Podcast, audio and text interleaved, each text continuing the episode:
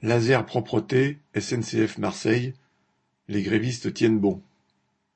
À la gare Saint-Charles de Marseille, les poubelles débordent à nouveau, la grève des agents du nettoyage de Laser Propreté, débutée le 1er août, se poursuit.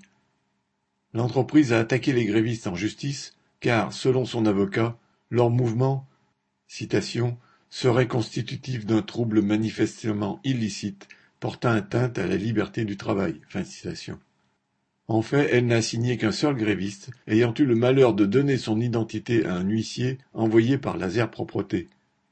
Lundi 14 août, devant le palais de justice de Marseille, il y avait un bon groupe de grévistes pour soutenir leurs collègues.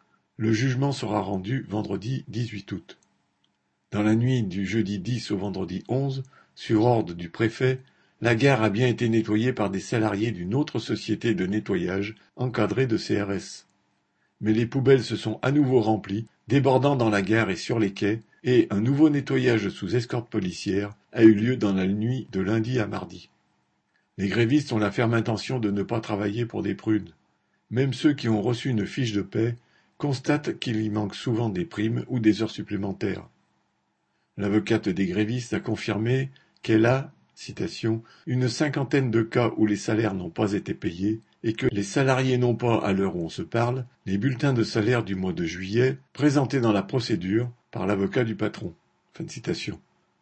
Certains salaires n'atteignent même que 200 ou 300 euros.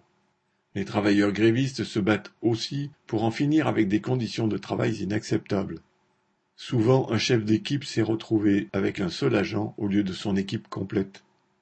Les listes présentées à la SNCF, le donneur d'ordre, sont fausses car les salariés en congé ou en maladie sont comptés comme présents. Ils se sont retrouvés souvent à deux pour un chantier de nettoyage qui nécessiterait beaucoup plus de monde. Enfin, il leur faut souvent acheter eux-mêmes les sacs poubelles et le savon.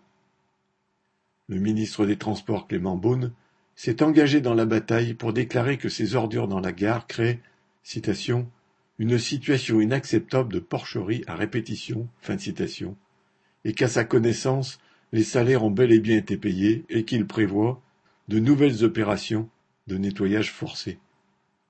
Les grévistes se disent déterminés à se faire payer intégralement leurs salaires, heures supplémentaires et primes comprises. Correspondant Hello.